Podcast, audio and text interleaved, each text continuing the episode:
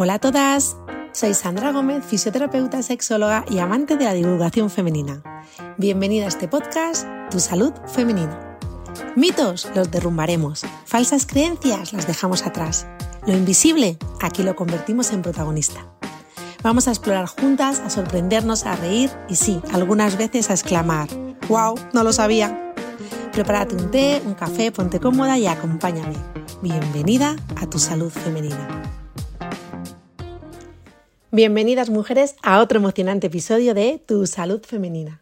Hoy tenemos un tema que seguro te hará reflexionar y reír al mismo tiempo.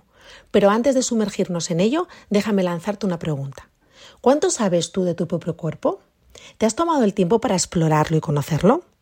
Porque créeme, lo que vamos a descubrir hoy es algo que, lamentablemente, sigue siendo un misterio para muchas mujeres. Vamos a hacer un viaje por esas cosas de mujeres en mi consulta y en mis cursos recibo a muchas mujeres maravillosas que desean cuidarse y sentirse mejor. Y eso es genial. Pero aquí viene el dilema. A menudo me doy cuenta de que antes de cuidarnos necesitamos conocer esos aspectos femeninos de nuestro cuerpo que rara vez nos enseñan a entender y apreciar. Así que, chicas, necesitamos poner conciencia en esas partes del cuerpo que son fundamentales para nuestra salud, bienestar y gustito, pero que a menudo solemos ignorar. Me refiero a la vulva, la pelvis y a las funciones de nuestro suelo pélvico. Así que he pensado en hacer un juego para que esto sea un poquito más divertido. Imagina tu vulva y nombra rápidamente tres partes. ¿Lograste nombrarlas todas? Aquí te ayudo. Igual pesaste en tu capuchón del clítoris, en tu uretra, en tu vagina, en tu vello, en tu monte de Venus, o en tus labios externos o internos. Que no labios menores ni mayores, porque ¿quién dice que tus labios internos tengan que ser menores que tus labios externos? ¿Quién nos habla de que es una vulva normativa? De esto hablaremos en otro podcast. Continuemos. Ahora piensa en tu pelvis, imagínala como un cuenco o como una alas de mariposa. Rápidamente, ¿puedes nombrar tres huesos o partes de tu pelvis?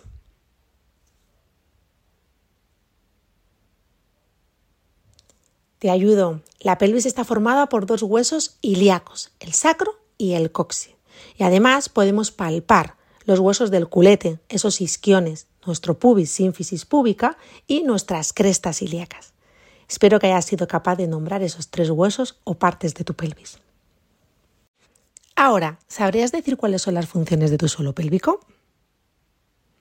De ellas quiero hablar hoy un poquito más y derribar mitos de lo que es normal y no es normal por el simple hecho de ser mujeres. En muchas ocasiones normalizamos lo patológico y patologizamos lo que es normal. Así que mujeres, vayamos al tema. La primera función del suelo pélvico va a ser la función esfinteriana. Sí, como lo oyes, estamos hablando de las glamurosas funciones de miccionar, defecar y expulsar gases. Y si estás pensando, vaya, no suena muy glamuroso, pues espera escuchar algunos ejemplos de cuando esta función no funciona muy bien que digamos. Vamos a ello. Si toses, estornudas, saltas, corres, ríes o un lago, etcétera, y tienes pérdidas de orina, puede ser de una vez o puede ser cuando te ríes muy fuerte, en cualquiera de los casos, sea ocasional o sea siempre que es una incontinencia urinaria de esfuerzo, lo cual es, sin duda, una patología pero como en la vida hay grados y matices. Si este verano te subiste a la cama elástica con tus hijos, sobrinos y pensaste, un salto más y convierto esto en una piscina. Entonces tu suelo pélvico te está gritando, hola, ¿recuerdas que existo?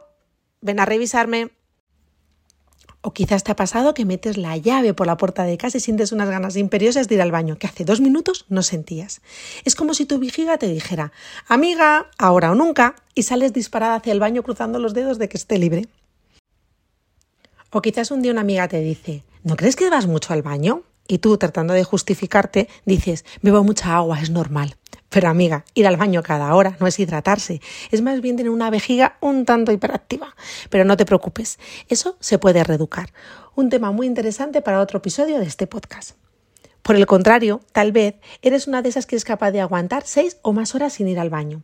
Esa amiga que parece tener una vejiga de acero que nunca tiene que esperar las filas de los baños de los bares. Pero ojo, eso tampoco es nada bueno. Y hay muchos más ejemplos de nuestras aventuras y desventuras con la función esfinteriana del suelo pélvico. Sobre la incontinencia fecal y de gases, ahí sí que nadie nos viene con la frase es normal, porque claramente no lo es. Así que, a partir de ahora, que nadie nos diga que las incontinencias son cosas de mujeres o cosas normales, porque no lo son. Ya estés embarazada, seas una superdeportista o estés transitando la etapa de la menopausia. La incontinencia no es normal en ningún grado y en ninguna forma. Vamos, mujeres, con la segunda función de nuestro suelo pélvico, contención o sostén. Nuestro suelo pélvico es como un vecindario muy movido. Allí reside nada más y nada menos que nuestra vejiga, uretra, útero y recto. Sí, todo un equipo en un espacio relativamente pequeño. Y además, nuestro suelo pélvico es un excelente administrador porque gestiona las presiones y asegura de que cada vecino se quede en su casa. Pero, ¿cuándo sabemos que estos vecinos andan con problemas? Pues cuando se escucha esta palabra, prolapso. Aunque suene a nombre de villano de película, es simplemente el descenso o salida de una de estas estructuras. Y nada glamuroso, la verdad. Seguro que has escuchado por ahí. Siento un peso todo el día ahí abajo, como si tuviera un tampón puesto 24/7. O, ay Dios mío, siento algo extraño ahí abajo. O alguna amiga te ha contado algún procedimiento como me han puesto una malla o creo que me tienen que hacer una histerectomía. Lo sé, no es una charla más agradable del mundo, pero es una realidad para muchas mujeres. Hoy os voy a hablar un poquito sobre los prolapsos, aunque esto, amigas, merece un episodio completo. Me gustaría que supierais que hay distintos tipos de prolapso, dependiendo de cuál es la víscera que se está descendiendo. Puede ser un cistocele, la vejiga, uretrocele, la uretra, uterocele, el útero, rectocele, el recto, o enterocele, el intestino delgado. Vaya, vaya. Además, esto puede ser clasificado por grados, del 1 al 4. Los grados 1 y 2 pueden ser tratados por fisioterapia. Sí, nosotras somos expertas en mejorar vuestra sintomatología y si es algo más avanzado, grado 3 o 4, requerirá de fisioterapia y seguramente de cirugía. Pero tranquilas, que nadie amanece, amanece de repente con un grado 3. Así que aquí va mi consejo de la semana. Si quieres tener uno de estos síntomas, es el momento de actuar y cuidar nuestra salud femenina. Pero no os preocupéis, tendremos un capítulo específico para el prolapso donde ahondaremos más en los tratamientos y soluciones. Ahora vamos con la tercera función de nuestro suelo pélvico, la función sexual. Sí, sí, llegamos al tema picante. Sí, estamos hablando de la función del placer, porque nuestro suelo pélvico no solo se ocupa de cosas serias, también se ocupa de que nos divertamos. Un matiz importante antes de seguir. Atención chicas, cuando hablo de función sexual no me refiero únicamente en el contexto de reproducción. Lo que quiero que entiendas es que la función sexual debe ser disfrutada y centrada en el placer, tanto individual como compartido si lo deseas. Porque seamos sinceras, todas somos merecedoras de nuestro placer. ¿Qué sucede cuando este sistema no se encuentra en equilibrio? Pues que pueden surgir problemas como la anorgasmia, dolor en las relaciones, falta de deseo, escasa lubricación, entre otras. Aquí algunos ejemplos que, tristemente, algunas mujeres se enfrentan. Dolor en las relaciones sexuales. Hay mujeres que sienten dolor desde su primera vez y otras por algún acontecimiento puntual en su vida. ¿Y la solución que reciben cuál es? Ah, pues usa lubricante.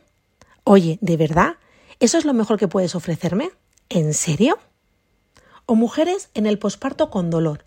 algunas se les dice, inténtalo de nuevo, el dolor desaparecerá. Y claro, usa lubricante.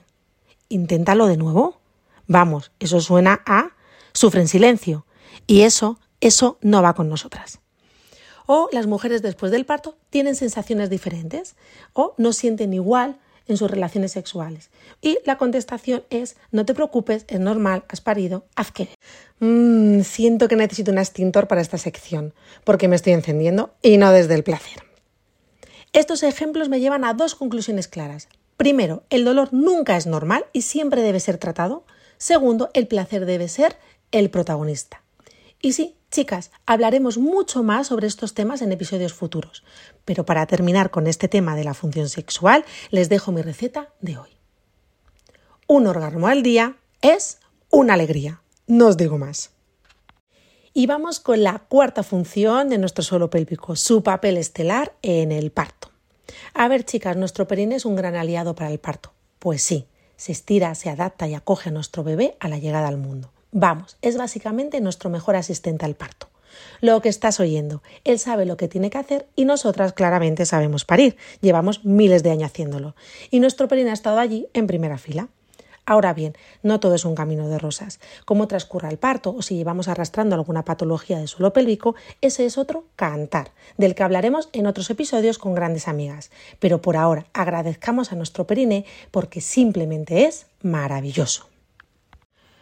Así que chicas, os invito a que hagáis este juego con vuestras amigas y si podéis, me contáis. Estas son preguntas esenciales y es posible que no tengamos siempre la respuesta clara. Pero no te preocupes, el objetivo es esto, conocer.